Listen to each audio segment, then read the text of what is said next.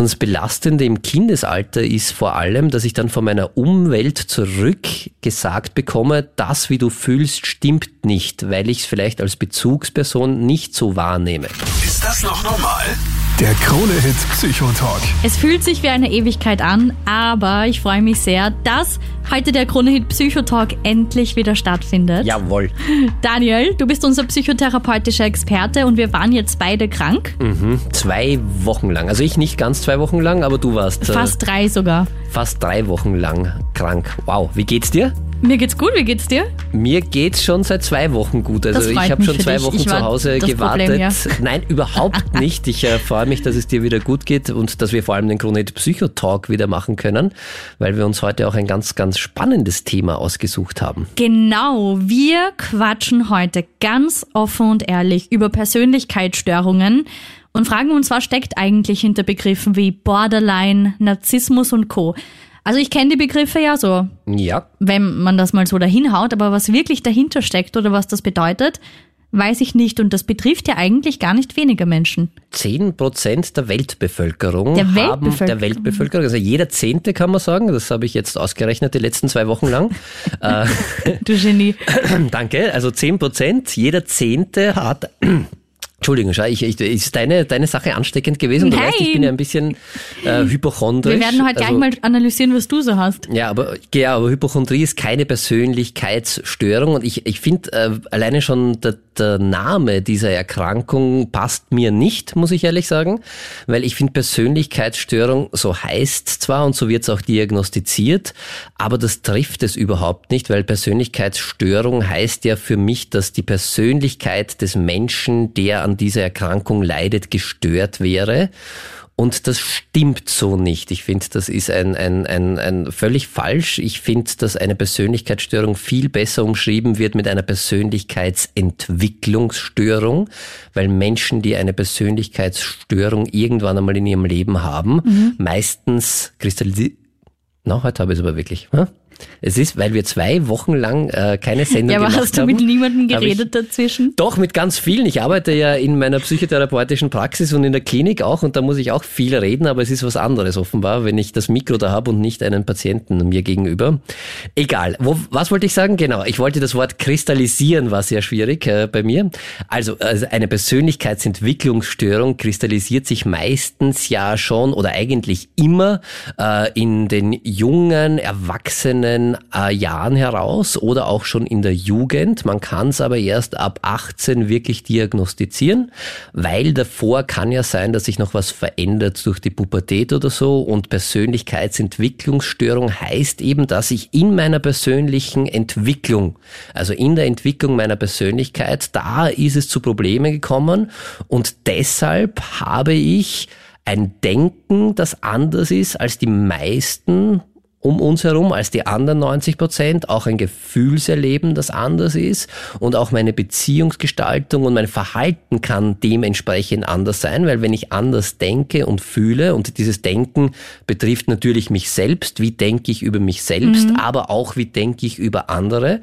Und das löst ja dann auch Gefühle aus. Oder kann ich Gefühle vielleicht bei der Borderline-Störung ist es ja so, dass da eines der Hauptprobleme ist, dass Gefühle nur am obersten äußersten Rand wahrgenommen werden können. Also wenn die ganz, ganz stark sind, was drunter ist, spürt man fast gar nicht. Deshalb neigen die auch dazu, äh, sehr impulsiv zu sein, weil die halt da oben und äh, wirklich, also explodieren oft und da gibt es auch ganz viele Stimmungsschwankungen und oft aber auch als Borderline-Persönlichkeitsentwicklungsgestörter Mensch hat man ja so ein Gefühl der inneren Leere, dass man so gar nichts irgendwie wahrnimmt, was fürchterlich ist.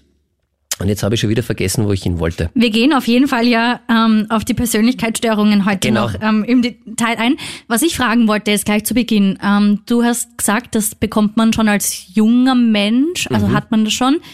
Aber gerade wenn ich jetzt in der Pubertät bin, dann entwickelt sich ja alles und dann weiß ich ja nicht, was normal ist und was nicht. Und wenn genau. man es auch nicht feststellen kann, kann ich mir vorstellen, dass man ja irrsinnig drunter leidet, wenn man sich denkt, irgendwas passt nicht, aber man weiß nicht, was es ist. Genau, und deshalb kann man es auch nicht in der Pubertät diagnostizieren, sondern da kann sein, dass man manchmal eben, dass es einem so geht, als hätte man die und die Persönlichkeitsstörung, das kann sich aber auch wieder verändern. Und eine Persönlichkeitsstörung ist es erst dann, wenn es wirklich über Jahre andauernd so ist. Okay. Und äh, man schwankt jetzt um, weil früher hat es geheißen, dass das wirklich von der Jugend an immer so gewesen sein muss, wie man eben denkt, wie man fühlt und wie man auch sich verhält. Und jetzt neu gibt es einen, einen Schwank in der Wissenschaft mit dem neuen Diagnosekatalog. Da sagt man, es muss zumindest zwei Jahre angehalten haben und erst dann kann ich eine Persönlichkeitsentwicklungsstörung diagnostizieren. Und äh, genau, also es kann in der Jugend da werden die Grundpfeiler sehr, mhm. sehr häufig gesetzt. Also eine Persönlichkeitsentwicklungsstörung kommt sehr, sehr selten im Alter. Das ist dann eine andere Diagnose. Es gibt eine Persönlichkeitsveränderung nach anhaltender Belastung oder kann auch sein, das weiß man auch, also wenn ich zum Beispiel eine Erkrankung im Gehirn habe oder auch eine Verletzung in meinem Hirn und wenn da bestimmte Bereiche in meinem Hirn betroffen sind, kann das auch zu einer Persönlichkeitsveränderung führen. Das ist aber wiederum keine Persönlichkeitsentwicklungsstörung. Also sehr komplex wir werden heute sagen, ein bisschen versuchen, Licht ins Dunkle zu bringen. Du hast ja Borderline schon genannt und wir schauen uns gleich an, welche Persönlichkeitsstörungen es gibt. Wenn du generell mehr Infos willst, schau gerne auf Instagram vorbei, tipp da ein psychotalk.at, da haben wir auch ganz viel Hintergrundinfos noch für dich zusammengefasst. Und ich freue mich auch, wenn du uns eine Nachricht oder eine Frage schickst. Du bist nicht allein. Daniel, du hast schon so ein bisschen angeteased. Das mhm. ist sehr verwirrend, wenn man sich da nicht auskennt. Sehr komplex. Ja, es gibt viel halt. Ja.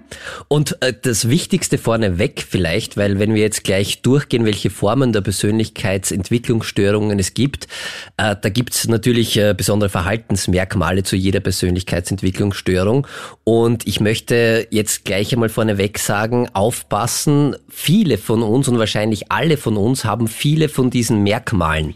Das heißt aber nicht automatisch, dass wir alle eine Persönlichkeitsentwicklungsstörung haben, sondern das ist der wichtige Unterschied. Ab wann wann habe ich eine Persönlichkeitsentwicklungsstörung? Eine Persönlichkeitsentwicklungsstörung habe ich dann, wenn ich wirklich andauernd charakteristische Verhaltensmuster aufweise über viele, viele Jahre, die mein Denken bestimmen, mhm. Die meine Affektivität, also meine, meine Emotion, meinen Gefühlsausdruck, mein Gefühlsempfinden äh, bestimmen und natürlich auch die meine Bedürfnisbefriedigung und meine zwischenmenschlichen äh, Beziehungen bestimmen. Und zwar in einer Art und Weise, wie es die Mehrheit der anderen nicht hat. Das heißt, ganz, ganz wichtig, wenn ich diese Merkmale da jetzt vorlese oder wenn wir die einzelnen durchgehen. Nicht gleich Panik bekommen. Nein, wir haben ganz, ganz viel davon. Eine Persönlichkeitsstörung ist es erst dann, wenn ich oder andere dadurch wirklich Leid empfinden. Also wenn ich das gar nicht möchte oder wenn es mir gar nicht möchte. Ich will es ja als Persönlichkeits, äh, bei einer Persönlichkeitsstörung ist es so, das fühlt sich ja so an, als würde ich es wollen und ich will es ja auch auch, aber es schadet mir dieses Verhalten und es schadet auch meinen Beziehungen. Ich kann meine Emotionen nicht so wirklich regulieren und ich habe halt auch ein Bild, Gedanken von der Welt und von mir, das nichts mit der Realität zu tun hat. Das fühlt sich aber so an, als wäre es so und hätten es die anderen wahrscheinlich auch und deshalb ist es oft nicht so leicht, da auch eine Einsicht zu haben Allein und zu beim bekommen. Zuhören klingt das schon innerlich so zerrissen. Ja, es ist wirklich tatsächlich, also wenn man eine, und oft fällt es einem gar nicht so auf, von, also selbst, weil für einen das ja komplett normal ist. Man kennt ja nicht anders. Und dann hat man aber immer wieder Probleme in Beziehungen, mit seiner Umwelt und deshalb sagt man auch zu einer Persönlichkeitsentwicklungsstörung, das sind Beziehungsstörungen und wir haben ja nicht nur Beziehungen in der Partnerschaft, sondern wir haben ja ganz viel Beziehungen mit Menschen und wenn mich das extremst stresst zum Beispiel oder immer wieder äh, scheitert und äh, wenn ich äh, ganz viele Streits, Konflikte habe oder mich immer mehr zurückziehe, weil ich ein, ein massives Misstrauen in alle anderen Menschen habe, dann ist das für mich ja zunächst einmal normal, weil ich einfach so denke, aber dann beginnt irgendwann der Leidensdruck. Und wenn dieser Leidensdruck da ist, dann spätestens, und äh, viel vorher passiert es auch nicht, muss man mhm. ehrlicherweise sagen, muss man sich Hilfe holen, weil erst dann tatsächlich auch ein Problem da ist. Und jetzt gehen wir es vielleicht ganz genau. kurz durch. Welche diese, Formen Also Gibt's? es gibt äh, viele. Es gibt eine paranoide äh, Persönlichkeitsstörung. Verwendet man ja im Alltag das Wort? Genau, so paranoid sein und das ist, wenn man sehr, sehr misstrauisch, wenn er, wenn man sehr, sehr misstrauisch ist, wenn man besonders leicht kränkbar ist, äh, wenn man ein, ein, ein, ein ganz besonderes oder ausgeprägtes Bedürfnis nach äh, Selbstständigkeit hat, weil alle anderen äh, kann ich nicht, nicht vertrauen gut, ja. und ich muss alles selber machen und alle anderen sind schlecht.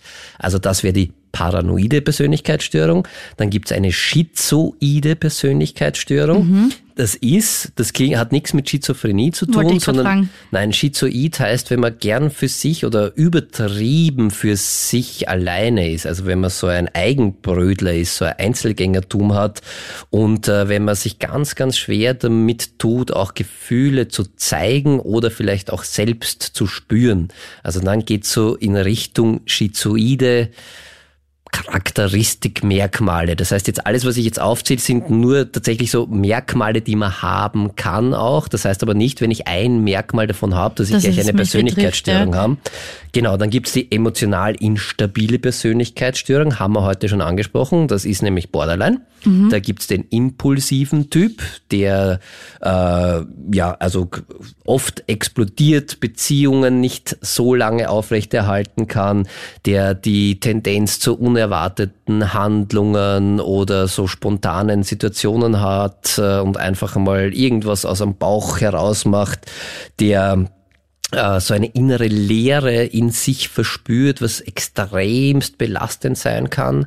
Und da gibt's noch einen zweiten Typ bei der emotional instabilen Persönlichkeitsstörung, das ist eben der Borderline-Typ, nicht der impulsive Typ, das wird oft verwechselt.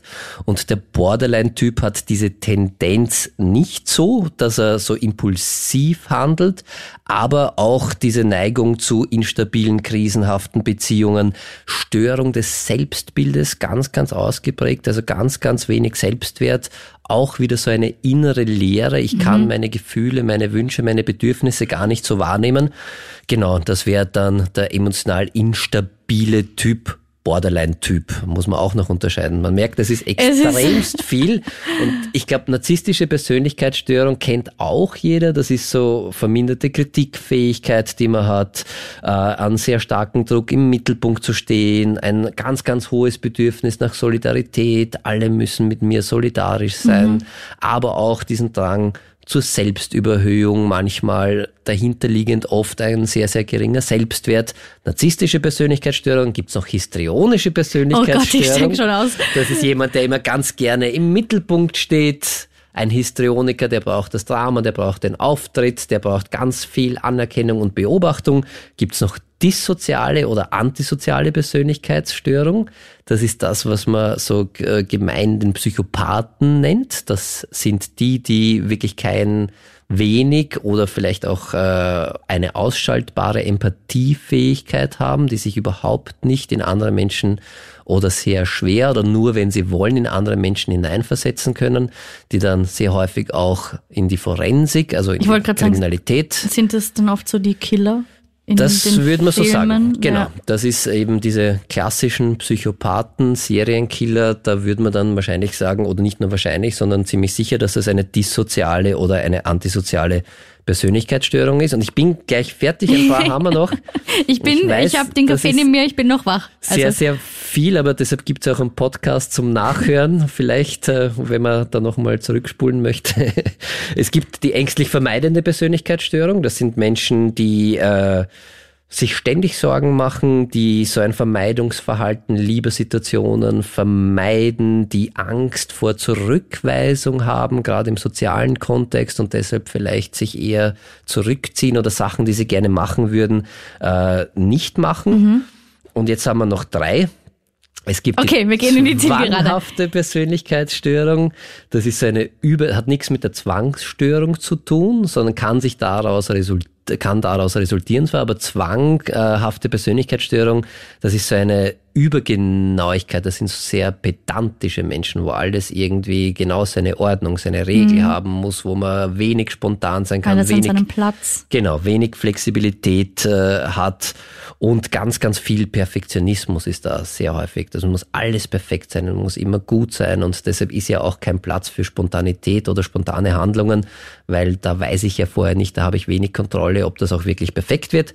Dann gibt's noch die abhängige Persönlichkeitsstörung, mhm. die dependente Persönlichkeitsstörung. Äh, das äh, sind Menschen, die äh, wenig Selbstständigkeit haben, die ihre eigenen Bedürfnisse vernachlässigen und so in eine Selbstaufopferung gehen, weil sie eher für andere da sein wollen. Und dann gibt's noch eine, da ertappe ich mich auch ein bisschen dabei, nicht, dass ich die Persönlichkeitsstörung hätte, aber dass ich da Tendenzen dazu habe.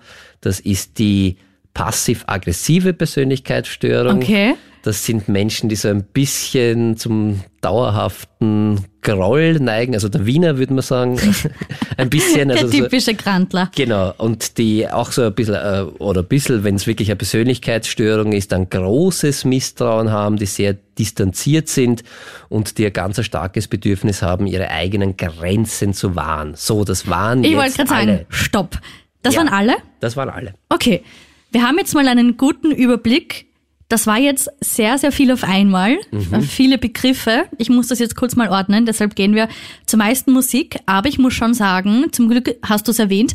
Ich habe mich schon so in vielen Sachen äh, wiedergesehen oder mir gedacht, mhm, das kenne ich, das fühle ich auch so. Deshalb wichtig zu betonen, nur weil du dich in ein paar Sachen findest, heißt das nicht gleich, dass du an einer Persönlichkeitsentwicklungsstörung leidest. Und selbst wenn, wäre es auch okay, grundsätzlich, ist ja nichts Schlimmes. Sowieso, sowieso, ja. ähm, dann einfach Hilfe holen. Aber wir gehen jetzt auf ein paar gleich noch im Detail ein. Du bist nicht allein. Daniel, du hast gerade sehr, sehr viele Begriffe aufgezählt. Ich muss ehrlich gesagt sagen, Ja. das war ein bisschen viel, wenn man sich da nicht auskennt. Bisschen überfordernd. Ja, das stimmt, gebe ich dir recht. Und die gute Nachricht ist, also man muss sich das auch nicht alles merken, weil wir in der Psychiatrie, in der Psychopathologie jetzt dazu übergehen, langsam aber sicher, dass es eben nicht mehr diese einzelnen Persönlichkeitsentwicklungsstörungen gibt, weil das auch sehr, sehr schwer ist in der Diagnostik, muss man sagen, weil wir haben es vorher auch alleine beim Durchgehen der ganzen Merkmale, was das sein kann. Und da hat ja jeder ein bisschen was Überall von ein bisschen allem. ein Mix, ja. Und deshalb äh, wird sehr häufig auch die Diagnose kombinierte Persönlichkeitsstörung oder Entwicklungsstörung gestellt.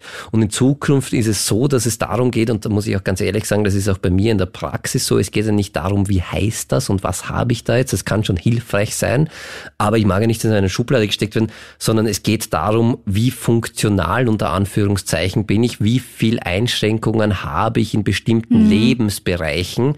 Und da kann es halt sein, dass ich ein paar Sachen von dem habe, ein paar Sachen von dem und danach geht's und danach wird dann auch in Zukunft diagnostiziert und dann gibt's halt dann eine leichte, eine mittelgra- äh, mittelschwere und eine schwere Und je nachdem wird halt dran gearbeitet, oder was ja das Wichtigste ist, dass Genau. es mir gut geht damit. Und dann die Diagnose ist dann drunter, welche Persönlichkeitsmerkmale sind da besonders betroffen. Und so wird das in Zukunft auch gehandhabt. Ich finde das ehrlich gesagt sehr, sehr cool, weil es dann eben nicht mehr sein kann, also okay, du bist das und dann hast du einen Stempel oder so. Das machen wir in der Psychotherapie sowieso nicht. Aber, Aber es macht einen ja auch selber fertig, wenn du Genau. jetzt irgendwie so ein Wort genau, du hingeschmissen bekommst, du bist das und das, denkt man sich mal so, hm. Aber ein Wort, ähm, das sehr, sehr oft vorkommt, finde ich, also im Alltag, ähm, ist Borderline. Mhm. Da würde ich gerne ein bisschen genauer drauf eingehen. Ja, Borderline-Persönlichkeitsentwicklungsstörung ist sehr bekannt, Ja. muss man sagen. Ich glaube, es gibt da ja auch viele Prominente, die sich da zum Glück dazu äußern und äh, die da ganz offen damit umgehen. Das ist eine Persönlichkeitsentwicklungsstörung, die wirklich sehr, sehr gefährlich sein kann, muss man ehrlich sagen, weil äh, es kann ein äh, Teil der Borderline-Persönlichkeitsstörung sein, dass man eben auch zu selbstverletzenden äh, Verhalten tendiert. Das heißt, äh, dass man sich selbst verletzt, sich selbst Schaden zufügt und auch die Suizidalität ist sehr, sehr hoch bei Borderline-PatientInnen. Äh, weil das äh, tatsächlich sehr, sehr schwer auszuhalten ist mhm. und Borderline-Patienten, da muss man vielleicht ein bisschen zur Entstehungsgeschichte was sagen. Wie kann so eine Borderline-Persönlichkeitsentwicklungsstörung äh, zustande kommen? Also die Idee, und das muss jetzt nicht auf alle Personen, die das haben, gelten, aber so die Grundidee ist, dass das äh, sehr, sehr hochsensible Menschen sind, vor allem auf der Emotionsebene. Das heißt, die haben ein super Gespür für Gefühle, nicht nur bei sich selbst, sondern auch bei anderen. Und deshalb äh, nehmen die halt Sachen viel, viel sensibler, intensiver wahr. Klingt irgendwie ja nach einer schönen Gabe, klingt, aber auch belastend. Ja, klingt nach einer schönen Gabe und vor allem das Belastende ist gar nicht diese Sensibilität, die kann auch belastend sein, sondern das Belastende im Kindesalter ist vor allem, dass ich dann von meiner Umwelt zurück gesagt bekomme, das, wie du fühlst, stimmt nicht, weil ich es vielleicht als Bezugsperson nicht so wahrnehme. Also ein konkretes Beispiel, eine Borderline-Persönlichkeits- oder ein dieser, einer dieser hochsensiblen Menschen ist extremst traurig, weil er halt sehr sensibel ist und alle drumherum finden das, was da passiert ist, jetzt Lächerlich nicht, nicht so schlimm ja. und ist ja gar nicht so und sagen dann dem Kind, dem kleinen Kind, hey, was du fühlst, ist falsch. Und wenn ich aber hochsensibel bin, dann mache ich so eine Erfahrung wahrscheinlich ganz, ganz häufig. Und irgendwann fange ich dann als Kind an, an meinen eigenen Gefühlen zu zweifeln und sage, okay, die sind eh wurscht, weil die sind immer falsch.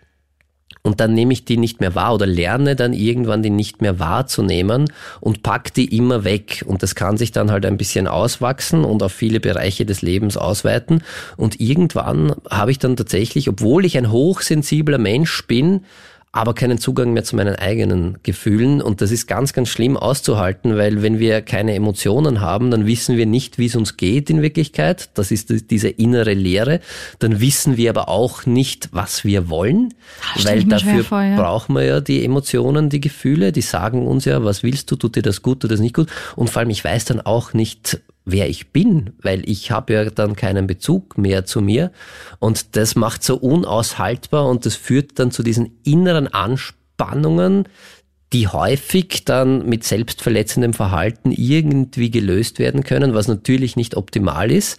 Aber solange man es nicht anders gelernt hat oder solange man nicht anders damit umgehen kann oder weiß, wie man damit umgehen könnte, dazu braucht es halt dann auch Therapie, um mhm. das dann neu zu lernen, äh, ist es eine Möglichkeit. Und das ist äh, fürchterlich relativ weit verbreitet. Drei Prozent äh, der Menschen haben Borderline-Persönlichkeitsentwicklungsstörung. Das ist jetzt Puh. nicht, nicht so wenig.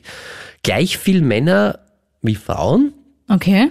Aber 80 Prozent der Therapiepatienten sind Frauen. Frauen. Mhm. Genau, weil ganz viele Männer da meistens dann eine andere Erkrankung entwickeln, wegen der sie dann in Therapie kommen, zum Beispiel Suchterkrankungen sehr häufig oder auch Essstörung, weil man mit diesem Druck nicht oder mit dieser inneren Leere, mit dieser Anspannung, mit diesem ich spüre mich nicht, ich fühle mich nicht, Irgendwie umgehen. nicht umgehen kann, ja. ohne irgendwas zu machen oder Depressionen, die dann daraus resultiert. Borderline, auch das ein sehr, sehr großes Thema. Wir haben da für dich schon mal ähm, eine eigene Folge zum Thema Borderline gemacht. Wir haben da mit Podcasterin und Influencerin Leonie Rachel drüber gesprochen. Du bist nicht allein. Leonie, wie war das für dich, als du quasi mit deiner Diagnose auf Social Media erstmals so richtig an die Öffentlichkeit gegangen bist? Eine Zeit lang habe ich extremst oft Nachrichten bekommen, weil ich eben meine Borderline-Persönlichkeitsstörung offen äh, kommuniziere auf mhm. meinem Kanal, was meine Symptome sind, haben mir sehr viele immer geschrieben, boah, ich fühle mich auch so, nach meiner Trennung ging es mir auch so. Ja, das, ich verstehe, wir können uns da alle wiederfinden in den Symptomatiken. Der, der Unterschied ist nur ähm, die Intensität der Symptomatiken und das ist bei einer Persönlichkeitsstörung wirklich einschneidend in dein ganzes Leben einfach. Also muss nicht immer das ganze Leben, aber für einen sehr großen Teil einfach ein Problem ist und der Leidensdruck sehr stark ist wenn man jetzt selber Symptome hat, wirklich ähm, professionelle Hilfe suchen und sich nicht über irgendwelche ähm, Apps oder es gibt ja sogar so Selbsttests im Internet, sich da irgendwie diagnostizieren, glaube ich, ist eher gefährlich. Generell, ich rate jedem Menschen, egal was er hat, auch wenn das Problem für ihn noch so klein scheint und er findet es gerade unlösbar für sich alleine, sich einfach professionelle Hilfe zu holen. Das heißt nicht, dass man da 100 Sitzungen hat, sondern manchmal sind Probleme in ein paar Sitzungen auch aufgehoben.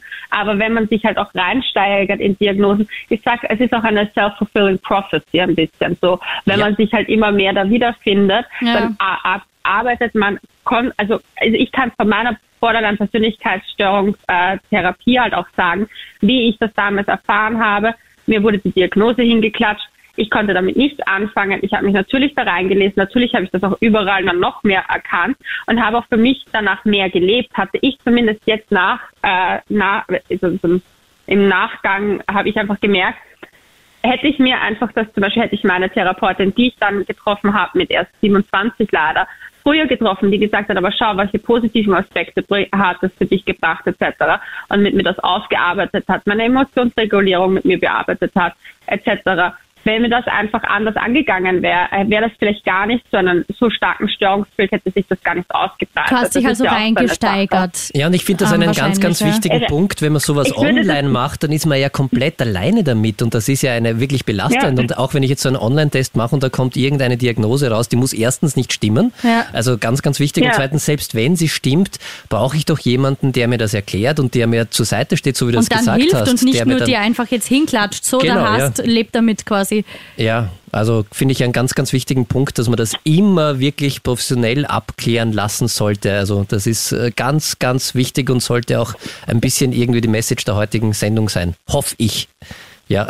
Ja, hoffe ich auch. Also wie gesagt, Hilfe holen ist nie verkehrt, äh, aber ja, halt nicht so sehr auf, nicht so viel Zeit auf TikTok verschwenden. Und das, das, und, und das von einer Influencerin. Sehr gut, sehr gut. Na, ja. Du hast recht. Ich glaube, es ist ja auch cool und ich finde es auch äh, gerade im Mental Health Bereich, ich habe mich da jetzt ein ja. bisschen reingeschaut, ist schon cool, dass da viel Awareness geschaffen wird mhm. und dass man darüber redet, dass es entstigmatisiert wird, dass es enttabuisiert wird, dass man darüber reden kann, aber es birgt halt auch einige Gefahren, so wie du gesagt hast, wenn man sich dann in, da wiedererkennt und dann self-fulfilling prophecy, ja, ganz gut, natürlich irgendwie, wenn ich da jetzt vier depressive Symptome aufzähle, die hat jeder von uns schon einmal gehabt wahrscheinlich, also ziemlich sicher. Natürlich. Und deshalb ist man ja. aber nicht depressiv, also mit Vorsicht zu ja. genießen. Voll.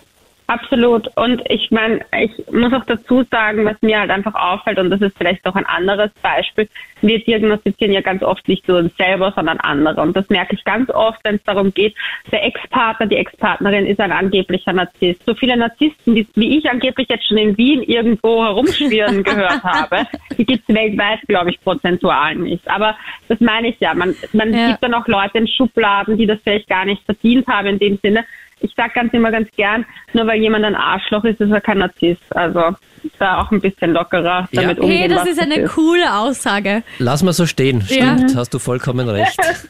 Feier ich. Okay. Leonie, vielen, vielen Dank dir und äh, ich werde. Ja, immer gern. bist meine weltbekannteste Influencerin, die ich kenne und noch dazu persönlich kenne. Also ich folge dir brav weiter, ja. Bist Danke dir vielmals. Danke euch. danke wünsche dir für noch deine einen schönen Zeit. Abend. Ja, danke euch, euch auch. Du bist nicht allein. Sehr, sehr komplex. Ich muss sagen, ähm, ich tue mir das selber ein bisschen schwer damit, auch wenn du es wirklich sehr, sehr gut erklärst, Daniel. Danke. Aber es ist wirklich äh, muss komplex. Ich dazu sagen. Oder vielleicht, wir können es versuchen zu vereinfachen irgendwie. Also Persönlichkeitsentwicklungsstörung ist, wenn ich, äh, wenn mein Denken, mein Fühlen, mein Handeln an, wirklich deutlich abweicht von dem, wie es die Mehrheit macht und ich dadurch Probleme bekomme. Ja, sag das gleich. Ja, das genau. ist viel einfacher so. Ähm, es gibt natürlich viele Fragen und da haben wir jetzt die Dagmar dran. Ich würde gern wissen, was der Unterschied zwischen einer Persönlichkeitsstörung ist und anderen psychischen Erkrankungen. Oder welche davon sind besonders schlimm Mhm.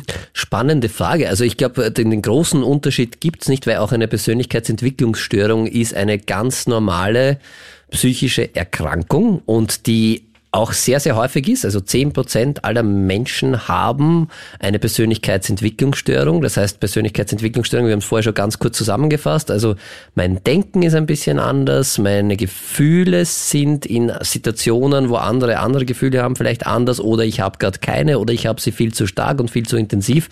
Auch das kennen wir ja in manchen Bereichen mhm. von uns selbst auch. Und äh, mein, Verhaltens, äh, mein Verhalten ist so anders, dass irgendwann einmal, wenn diese drei Sachen anders sind und die sind bei jedem ja ein bisschen unterschiedlich und das macht uns ja als Menschen auch aus.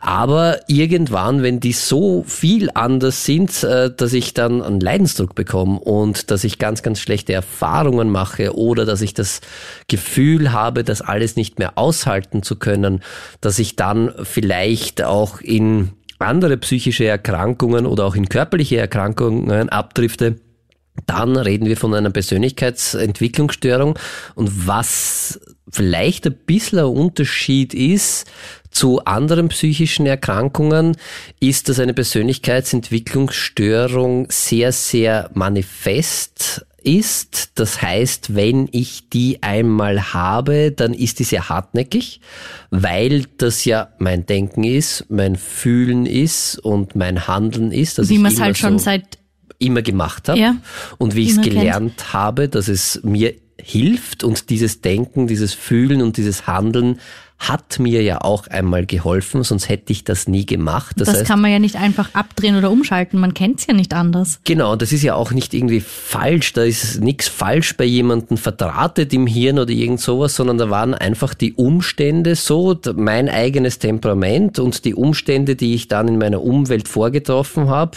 das Zusammenspiel hat dafür gesorgt, dass ich manche Sachen einfach so denken muss, wie ich sie denke, dass ich vielleicht sehr, sehr misstrauisch bin, dass ich das Gefühl habe, ich kann niemandem vertrauen. Oder auch beim Fühlen zum Beispiel, wenn wir jetzt in Richtung Borderline Persönlichkeitsentwicklungsstörung gehen, äh, dass so wie ich fühle, ist es falsch. Und deshalb kann ich meinen Gefühlen irgendwie nicht vertrauen. Und wenn ich meinen Gefühlen nicht vertrauen kann, dann werde ich irgendwann gar nicht mehr auf meine Gefühle mhm. hören. Und dann nehme ich meine Gefühle auch nicht mehr wahr. Und dann brauche ich ganz, ganz extreme Gefühle, um irgendetwas zu spüren.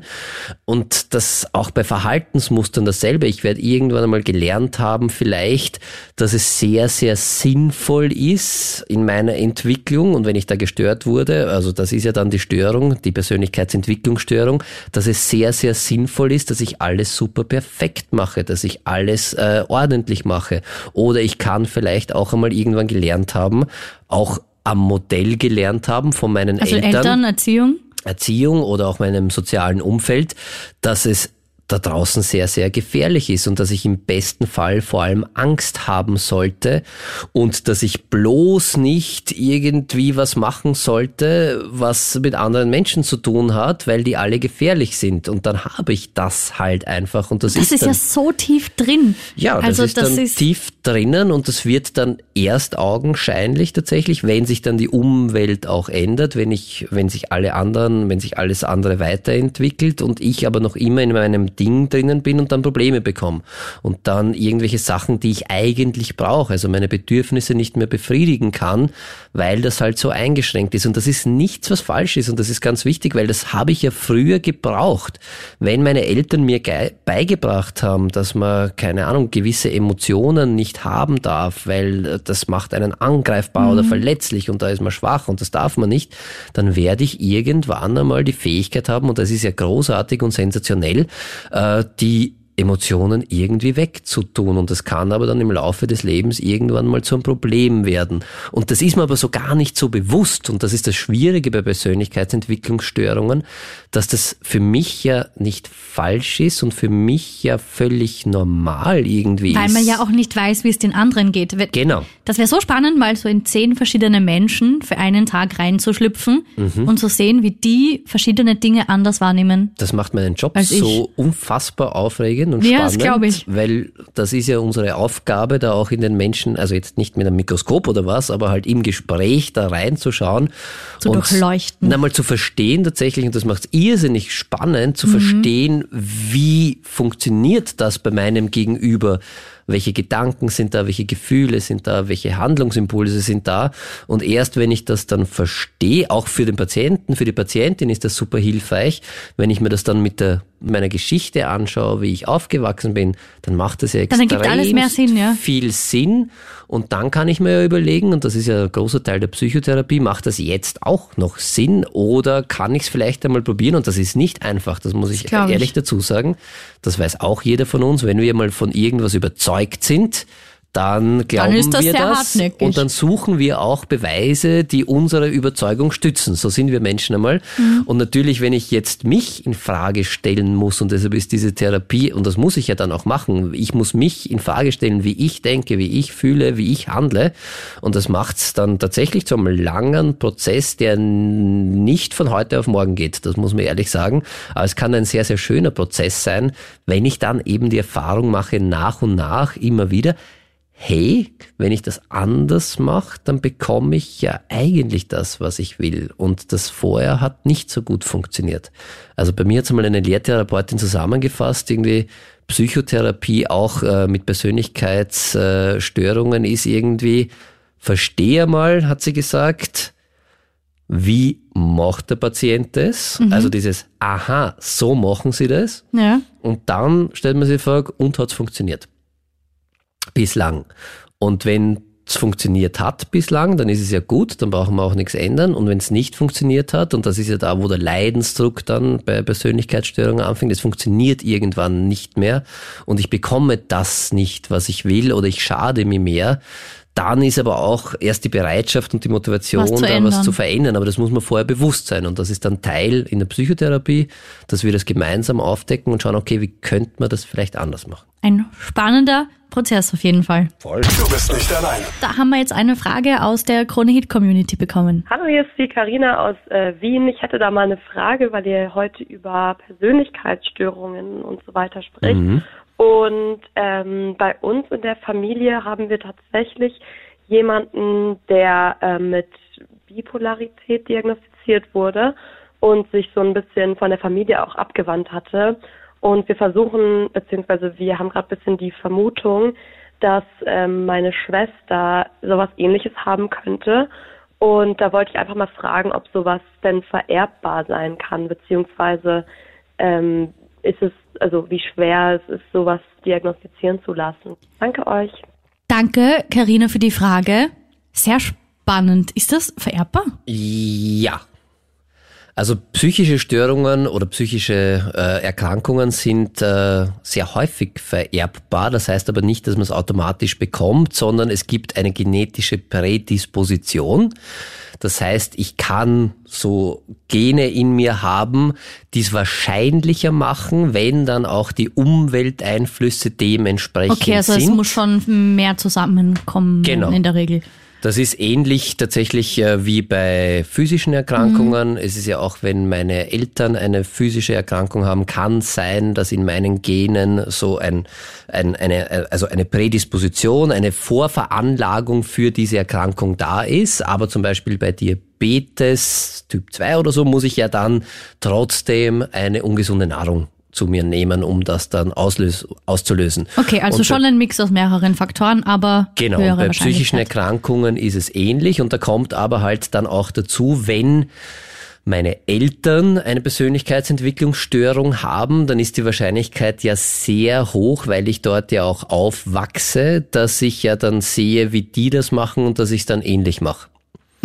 Und deshalb kann man davon ausgehen tatsächlich, dass äh, äh, das einen großen Faktor auch spielt. Also wenn die Eltern eine Persönlichkeitsentwicklungsstörung haben, dass dann auch die Gefahr sehr groß ist, Gefahr, dass dann die Wahrscheinlichkeit sehr groß ist, äh, dass auch die Kinder das bekommen und umgekehrt genauso kann ich jetzt aus meiner praktischen Erfahrung sagen, dass er ganz häufig Kinder kommen, also schon Erwachsene Kinder, die eine Persönlichkeitsentwicklungsstörung haben. In die Praxis die, meinst du jetzt? Genau, mhm. wo die Eltern, wo man davon ausgeht, dass die Eltern gar nichts haben und die Wahrscheinlichkeit ist sehr hoch, dass da auch etwas wahrscheinlich äh, nicht ganz so ist, äh, wie es die meisten anderen Menschen machen. Also es hat schon einen großen Einfluss. Nur ein Punkt ist mir vielleicht noch ganz wichtig, weil äh, da die Karina von einer Bipolarität, also von einer bipolaren Störung gesprochen hat. Stimmt. Das ist keine Persönlichkeitsstörung, sondern eine bipolare Störung ist eine affektive Störung. Affektive Störung heißt, das hat was äh, mit meinem Gefühlserleben zu tun und bipolar konkret, ich glaube, wir haben da auch schon einmal eine eigene Sendung drüber gemacht, da gibt es auch einen Podcast dazu, mhm. da bin ich mir sogar sehr sicher. Ganz sicher. Ist das noch normal, der Kronehit Psychotalk? Also klick dich da gern rein, wenn du nachhören magst, überall wo es Podcasts gibt. Genau, und der Unterschied ist bei Bipolarität, da habe ich manchmal Phasen, wo es mir extremst gut geht. Das ist dann die Manie, wo ich glaube, alles ist gut und ich fühle mich wirklich unbesiegbar und äh, gottgleich und da ist alles, alles wirklich großartig und, und ich mache da oder? Sachen, genau, äh, Sachen, die ich sonst nicht machen würde und die mir vielleicht auch nachhaltig schaden, weil ich halt in dieser manischen Phase davon ausgehe, dass mir sowieso nichts passieren kann und leider kommt dann aber immer dieser Crash und der geht dann in die Depression. Also das ist von Manie und Depression, von Himmel hoch jauchzend bis zu Tode betrübt. Das wäre Bipolarität. Da gibt's auch noch Abstufungen natürlich. Da gibt's auch sowas wie hypomane Phasen, also wo man okay, nicht ganz glaub, so weit oben ist. Aber das ist dann, in, also das ist ein Unterschied. Das ist keine Persönlichkeitsentwicklungsstörung, aber auch bei der Bipolarität oder überhaupt, wie vorher schon gesagt, bei psychischen Erkrankungen äh, spielt die Prädisposition, das heißt, hatten das meine Eltern oder meine Großeltern schon, immer auch eine Rolle, heißt aber nicht automatisch, und das ist auch ganz wichtig, nur weil es meine Eltern oder jemand mhm. in meiner Familie hatte, dass ich es auch bekommen muss. Du bist nicht allein. Bei uns hat sich jetzt ähm, der Thomas gemeldet. Du hast äh, Erfahrungen mit äh, anderen Menschen gemacht, die eine Persönlichkeitsstörung, Persönlichkeitsentwicklungsstörung haben. Erzähl mal, was denn genau? Genau, und zwar ähm, Borderline. Also ich bin in sehr okay. nahen Kontakt mit jemandem gewesen, der Borderline hat mhm. oder hatte. ich weiß es nicht, also ich habe tatsächlich keinen Kontakt mehr zu dieser Person. Okay. Ähm, ja, war eine relativ spannende Zeit. Also es war meine Ex-Freundin, wir waren knappe zwei Jahre zusammen. Mhm. Ziemlich lang eigentlich, ja? Ja, äh, ja. Wir waren 19, 20, sowas um den Dreh, wie wir zusammengekommen sind. Okay. Hab das aber nicht von Anfang an gewusst, hab das dann im Laufe der Zeit und irgendwann hat sie es mir dann auch gesagt. Und dann haben für mich sehr viele Dinge mehr Sinn gemacht, wie ich dann einmal ein bisschen gegoogelt habe, was Borderline ist und wie sich das äh, äußert bei, bei anderen und so weiter. Wie hat sich das geäußert? Voll, weil aus der angehörigen Sicht, gerade als Freund jetzt, wie, wie hast du das gemerkt oder was hat das mit. Ja, Bevor du Dr. Google gefragt ja. hast, ja. Es waren ein paar Dinge, die einfach sehr eigenartig waren. Das waren so Dinge wie zum Beispiel äh, am Abend die absolute Motivation, am nächsten Tag in die Arbeit oder in die Schule zu gehen und am nächsten Tag ist das komplett das Gegenteil. In der Beziehung war es so, dass sie in diesen zwei Jahren, also die Wohnung äh, war ihre Wohnung, ich bin da dazu eingezogen sozusagen. Mhm. Ich bin in diesen zwei Jahren, glaube ich, 15 Mal rausgeschmissen worden und am nächsten Tag oder ein paar Stunden später hat Carsten, komm wieder zurück. Mhm. Aber vor allem mit alles rausgeschmissen, also jetzt nicht so, geh einfach und wir reden morgen oder so, sondern dann nimm dein Zeug und schmeiß es beim Fenster raus. Yeah. Ähm, also einmal, wo ich am Weg nach Wien war, ja, einmal bin ich am Weg nach Wien gewesen, wo dann die Nachricht gekommen ist, ja, dein Zeug ist in drei Stunden weg. Und ich war so, selbst wenn ich jetzt umdrehe, schaffe ich es nicht, dass ich in drei Stunden da bin. Dann habe ich halt Freunde hingeschickt, um mein Zeug holen. Äh, das Zeug ist dann zwei Tage bei meinen Freunden im Auto gewesen, weil ich halt in Wien war und wie ich wieder zurückgekommen bin, haben wir es wieder gemeinsam in ihre Wohnung getragen. Das war regelmäßig der Fall. Ähm, das heißt, es war dann danach wieder alles eitel Wonne Sonnenschein. Also das war genau, irgendwie. Genau, es, es, war so ein schwarzer Moment, wo ich halt das Böse war und am nächsten Tag war wieder, ich war das Beste, was es gibt. Mhm. Also es war wirklich extrem. Es hat kein Zwischendrin gegeben, es hat keinen normalen Streit oder Diskussion gegeben. Es war entweder du bist das allerletzte oder du bist das allerbeste. Das ist sehr, sehr typisch für eine Borderline-Persönlichkeitsentwicklungsstörung und jetzt auch nicht bös gemeint, aber ich weiß auch, dass du halt als Angehöriger, als Freund, als Partner damals das voll das abbekommen schafft man ja auch nicht. Man hast. weiß ja nie, woran man steht, oder? Also das macht einen selber Das ja war- irgendwann es- kaputt, egal wie sehr man die Es war Person wie ein liebt. Überraschungsei. Du, du weißt Ja. nicht, was drinnen ist. Also du kommst von der Arbeit heim und es kann sein, dass die Freundin in die Sus die Tür aufmacht oder dass dein Zeig vor der Tür steht.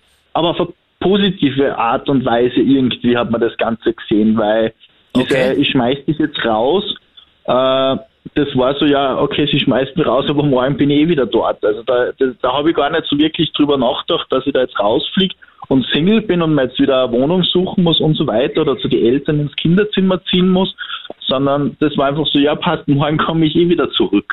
Okay, Also also, du konntest das gar nicht mehr so ernst nehmen, weil du es einfach schon so gewohnt warst. Genau, du machst das halt dann, aber ich habe mich halt auch sehr viel damit beschäftigt. Also ich bin dann selber auch in, in Therapie gegangen, um darüber zu reden, wie ich mit dem Ganzen am besten umgehe. Und Okay, das finde ich cool, ja. funktioniert. Ja, das ist stark. Weil das naja, ist, wenn ich in einer Beziehung bin, dann äh, probiere ich die auch zu halten. Und ähm, dann tue ich natürlich auch was, dass das möglichst gut funktioniert und das habe ich eben gemacht. Und meine Therapeutin damals hat eben gesagt, ja, äh, manche Dinge musst du einfach ein bisschen entspannter sehen, wie mit einer, einer nicht am Borderline erkrankten Person. mhm. Das, was halt dann für mich der ausschlaggebende Punkt war, um das Ganze zu beenden, war, wie es mir dann gestanden hat, dass sie mich mit sieben anderen Typen betrogen hat. okay. Ähm, das waren auch alles so Spontangeschichten. Ähm, so, ja gut, ähm, er ist jetzt arbeiten, ich konnte jetzt eigentlich woanders hinfahren und mit einem anderen Vögeln.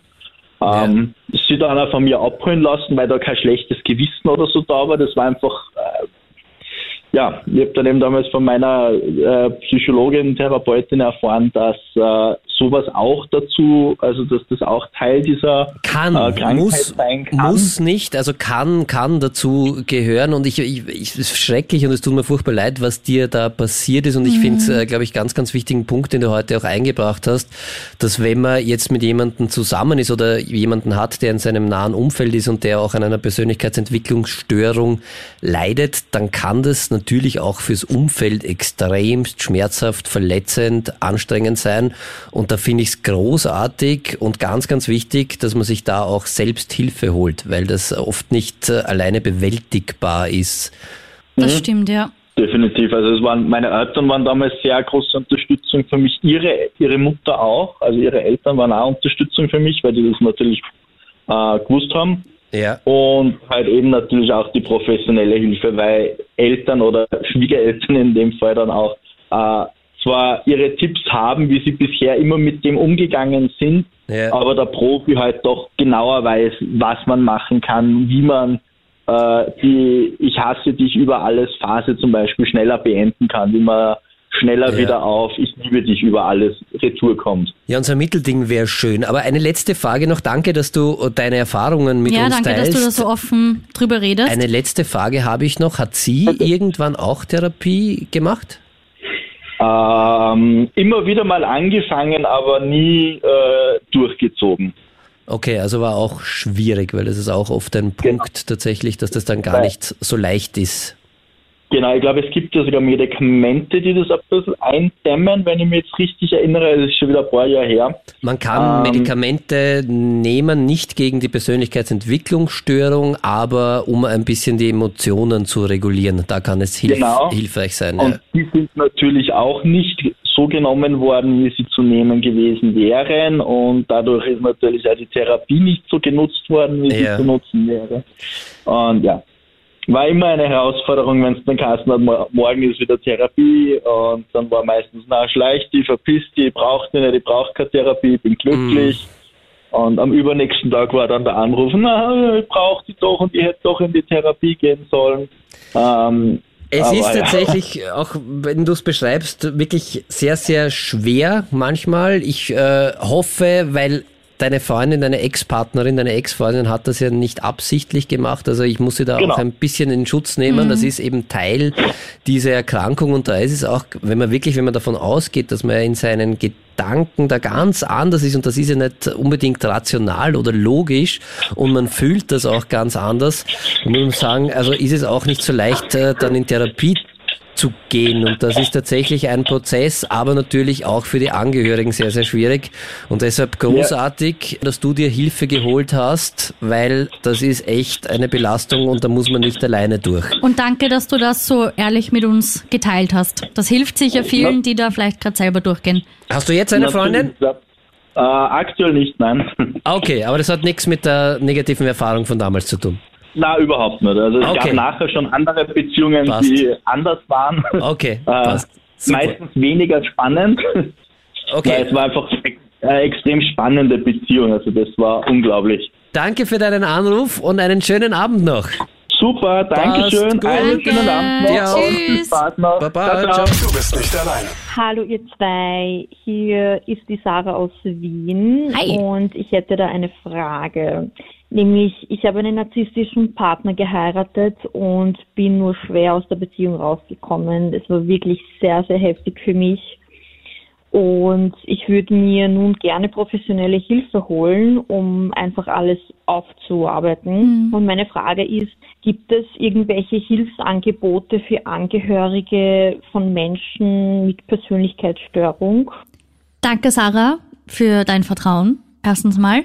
Mhm. Und es tut mir leid. Also auch wenn ich ganz viel Mitgefühl natürlich für Menschen habe, die an einer narzisstischen Persönlichkeitsentwicklungsstörung leiden, weil das ist ja auch, die leiden ja auch allerdings sehr spät meistens erst, weil das für sie ganz, ganz lang gut funktioniert. Also gerade bei Narzissten ist es so, dass die oft sehr, sehr spät in ihrem Leben, wenn sie schon viel zerstört haben, viele Beziehungen zerstört haben, äh, draufkommen, dass da mit ihnen was nicht passt, weil die sehen das ja eher bei den anderen Immer immer, die Schuld woanders, und äh, ja. da können sie nicht wirklich was dafür, aber es kann auch niemand was dafür, der mit einem Narzissten zu tun hat. Und das macht einen ja dann auch irgendwie kaputt, wenn man einen Menschen so gern hat und es einfach nicht geht. Ja, und das muss man leider akzeptieren, solange da keine Einsicht kommt, auch von dem Patient oder halt von dem Menschen, der narzisstisch veranlagt ist. Muss, wissen wir jetzt ja nicht, ob das wirklich eine narzisstische Persönlichkeitsstörung ist. Aber äh, so wie die Leonie Rachel heute auch schon gesagt hat, es gibt auch Arschlöcher, die nicht Narzissten sind. Also muss man auch ganz äh, Muss man ein bisschen aufpassen. Ja. fairerweise dazu sagen, also nicht jeder, der ein Arschloch ist, ist gleich ein, ein Narzisst, aber kann auch sein, da kann auch eine Persönlichkeitsentwicklungsstörung dahinter liegen, dann brauchen die eigentlich selber Hilfe. Allerdings ist es halt schwierig, äh, Hilfe angedeihen zu lassen, wenn die Person die nicht möchte.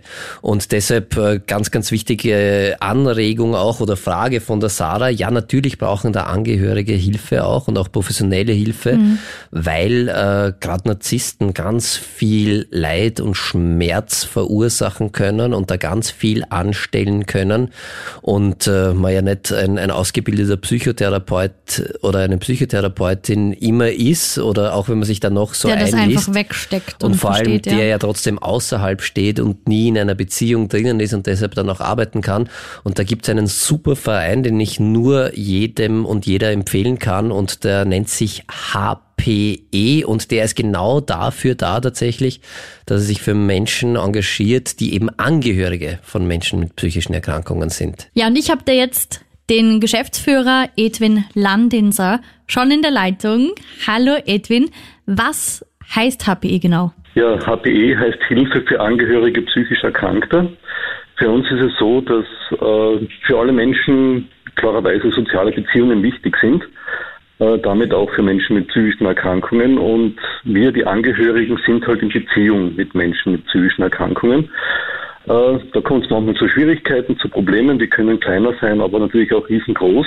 Und da ist es dann notwendig, dass es Unterstützung gibt, dass es Beratung gibt, dass es ja, Informationen gibt. Und dafür sind wir da. Und wir haben den Link von HPE direkt auf kronehit.at gestellt und findest Yes. du auch auf unserem neuen Insta-Account. Genau, psychotalk.at, schau da gerne mal vorbei.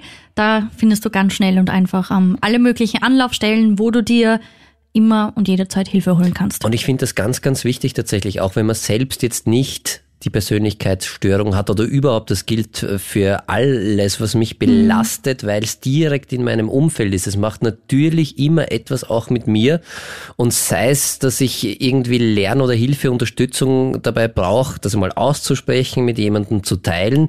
Auch und, zu verstehen ein bisschen. Genau, zu verstehen und dann vielleicht auch, es schafft mich ein bisschen abzugrenzen, dass ich dann nicht verantwortlich für diese Person bin. Ja.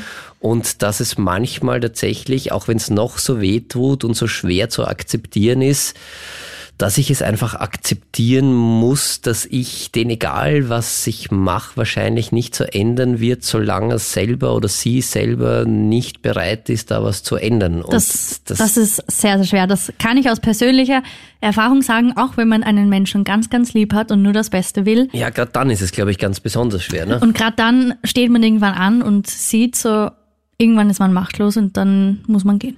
Ja, und da besteht oft sogar die Gefahr, dass man das verschleppt. Also das ist jetzt kein Vorwurf überhaupt nicht, mhm. aber dass man halt der anderen Person den Leidensdruck, den es manchmal braucht, um eine Veränderungsmotivation herzustellen, den wegnimmt, weil man viel sich gefallen lässt, weil man dabei bleibt, weil man Fehler vielleicht ausbügelt, auch äh, im sozialen Netz für den dann gerade steht, für die dann gerade steht. Und das ist gut gemeint, aber nicht immer optimal. Und deshalb echt ganz, ganz wichtig. Und das ist, glaube ich, extremst schwer, das alleine zu schaffen. Also es kann auch eine gute Freundin sein, ein guter Freund, der einem da helfen kann. Aber alleine bitte nicht. Und äh, im Zweifel echt wirklich immer professionelle Hilfe holen. Und, und reden und reden drüber und schauen dann, wie, wie kann ich auf mich selbst schauen, weil das ist, das kann ja auch gefährlich sein tatsächlich. Mhm. Also jetzt nicht, dass eine Persönlichkeitsstörung gleich heißt, das sind gefährliche Menschen, überhaupt nicht. Aber wenn es dann in Beziehungen auch zu Gewalt oder was auch immer kommt, und das kann ja Teil davon sein, dann muss man echt auf sich selbst schauen und das ist ganz, ganz wichtig und nicht auf den anderen. Und dann, ja, muss man vielleicht auch akzeptieren, dass der andere krank ist und Hilfe braucht, die man ihm nicht geben kann. Du bist nicht allein. Und Daniel, ich weiß, du liebst es, lange über ein Thema zu reden, mhm. aber aber nicht über jedes Thema. Nicht über jedes, dieses besonders. Es ja. ist sehr, sehr komplex. Ja. Deshalb ähm, Thema Therapie. Ja. Wenn man dann etwas leidet und beschließt, sich Hilfe zu holen, welche Arten gibt es? Kurz erklärt, bitte. Unverständlich. Okay, ich werde mein Bestes geben und wenn es irgendwas gibt, was du nicht verstehst, dann, dann, dann, dann nach. genau, dann schrei gleich. Äh, na, also zum beim Thema Persönlichkeitsentwicklungsstörung hat es ja lange die Annahme oder vielleicht gibt es diesen Mythos auch noch irgendwo, dass man sagt, wenn man einmal eine Persönlichkeitsstörung mhm. hatte, dann hat man die den Rest seines Lebens und dann kann man nichts machen. Und deshalb ist Therapie hart. irgendwie nur so ein bisschen begleitend. Und das stimmt nicht. Also das ist gleich mal das Erste, was ich sagen möchte. Also auch wenn man eine Persönlichkeitsentwicklungsstörung diagnostiziert bekommen hat, das kann ja dann manchmal so sein, dass boom, ich bin Borderliner, um Gottes Willen. Dann gehe ich ins Internet und dann lese ich vielleicht irgendwie sowas und da kann ich nichts dagegen machen und das ist jetzt so und ich werde den Rest meines äh, Lebens darunter leiden. Das stimmt nicht. Also es gibt schon gute Therapie dagegen. Ich werde da jetzt auch nicht allzu weit ausholen. Eine Therapie Therapie ist in erster Linie bei Persönlichkeitsstörungen Psychotherapie, ist da das Mittel der Wahl oder auch äh, mit einem klinischen Psychologen, mit einer klinischen Psychologin, also so eine Art Gesprächstherapie.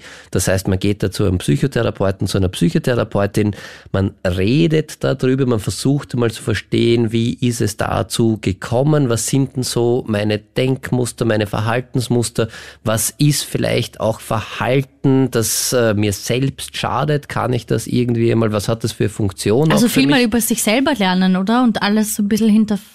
Und dann hinterfragen, ja. was halt gerade bei Persönlichkeitsstörungen oft nicht so langsam, äh, so langsam, äh, langsam geht, weil es ein sehr schwerer Prozess ist, weil ich mich ja ein bisschen selbst hinterfragen muss.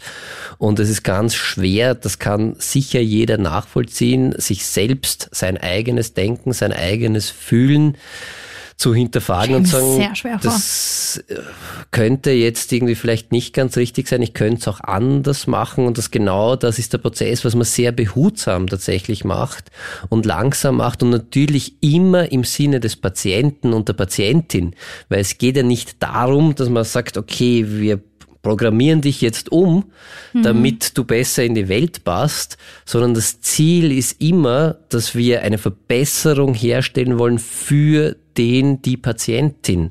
Also, weil das ist ja, so, das ist ja etwas, was sie bislang gemacht haben, das hat nicht wirklich funktioniert. Und deshalb ist es ja zu diesem Leidensdruck gekommen, deshalb sind vielleicht Beziehungen zu Bruch gegangen, deshalb machen wir vielleicht extremst viel Stress, deshalb habe ich vielleicht irgendwie eine andere Erkrankung, eine Suchterkrankung, eine Essstörung entwickelt, eine Depression entwickelt, weil das so, wie ich es bislang gemacht habe, nicht funktioniert hat. Also das Ziel ist wirklich gemeinsam mit der Patientin herauszuarbeiten, wie können wir gemeinsam das erreichen, was du eigentlich möchtest.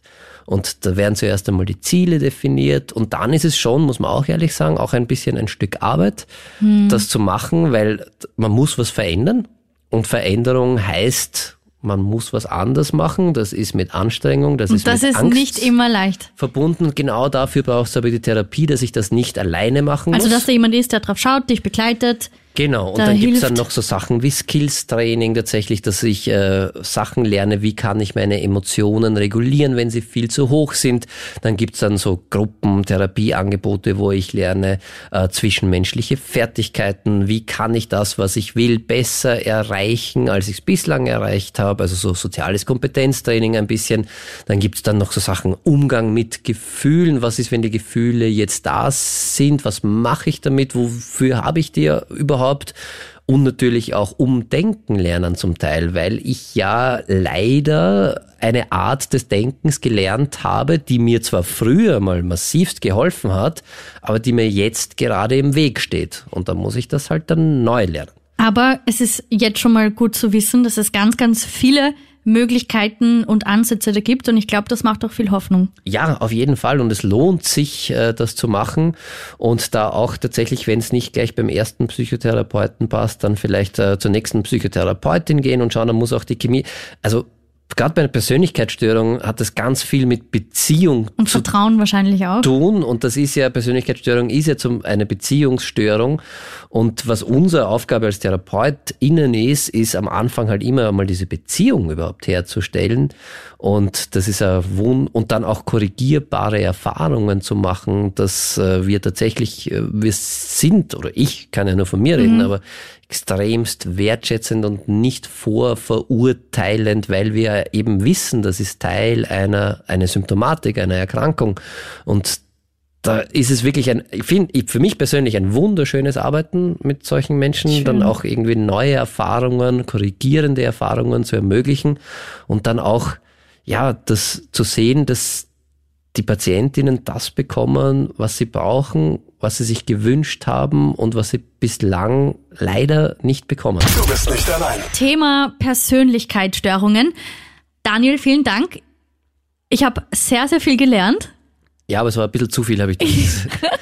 Also Siehst du die Rauchwolken über meinen Kopf? Ich muss auch sagen, vielleicht liegt es an der Zeit oder nein, es ist, äh, es war, es ist viel und es ist ein extremst spannender Bereich auch in der Psychotherapie, aber es ist schon sehr, sehr viel, wenn man nicht so wie ich jeden Tag wahrscheinlich damit zu tun hat und deshalb vielleicht nochmal ganz kurz zusammengefasst, Persönlichkeitsentwicklungsstörung haben zehn Prozent der Menschen auf der Welt nur weil ich vielleicht in manchen Belangen ein bisschen eigen bin. Das hat noch nichts damit zu tun, dass mhm. ich eine Persönlichkeitsentwicklungsstörung ja. habe. Also würde ich auch sehr, sehr vorsichtig sein, wenn ich da im Internet irgendwas lese oder irgendwelche TikToks sehe, wo ich sage, okay, wenn du das und das hast, dann hast du die und die Persönlichkeitsstörung. Ja. Da würde ich echt aufpassen.